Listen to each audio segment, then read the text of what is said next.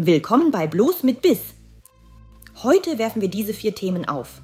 Spott für Kanzler nach Rohrpostentscheidung. SPD verliert stark an Mitgliedern. Chinesischer Autobauer wird UEFA-Partner. Statt Volkswagen. FDP-Vize hält baldiges Ampelende für wahrscheinlich. Das Kanzleramt will am abgelebten, aus dem 19. Jahrhundert stammenden Rohrpostsystem festhalten, obwohl es eigentlich zum Jahr 2025 abgeschafft werden sollte. Warum?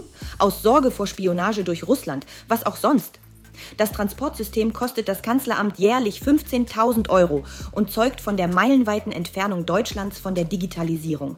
Denn eigentlich wäre es doch logischer, in digitale Sicherheitssysteme zu investieren, als zu versuchen, an etwas festzuhalten, was längst unter Denkmalschutz gestellt werden sollte.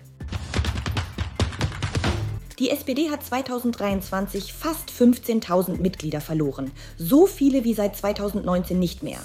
Wundert das noch jemanden? Die Umfragewerte für Herrn Scholz sind schon im Keller.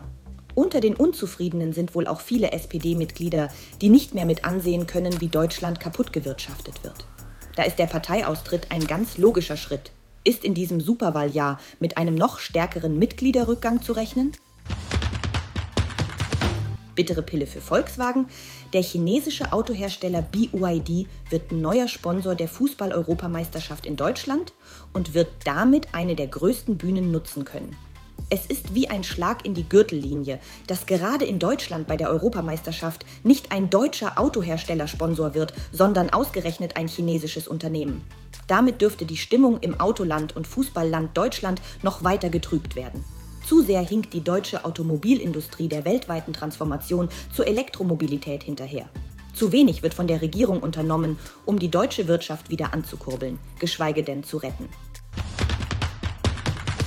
Der Spirit, der zum Start der Ampel da war, löst sich auf. Das hat der FDP-Vize Wolfgang Kubicki über die Stimmungen in der Koalition gesagt. Er bezweifle, dass die Ampel bis zur Bundestagswahl 2025 halte. Einer der Gründe, es handle sich um drei verschiedene Parteien mit völlig unterschiedlichen Vorstellungen. Ihr Wort in Gottes Ohr, Herr Kubicki. Wir können die Neuwahlen schon kaum erwarten.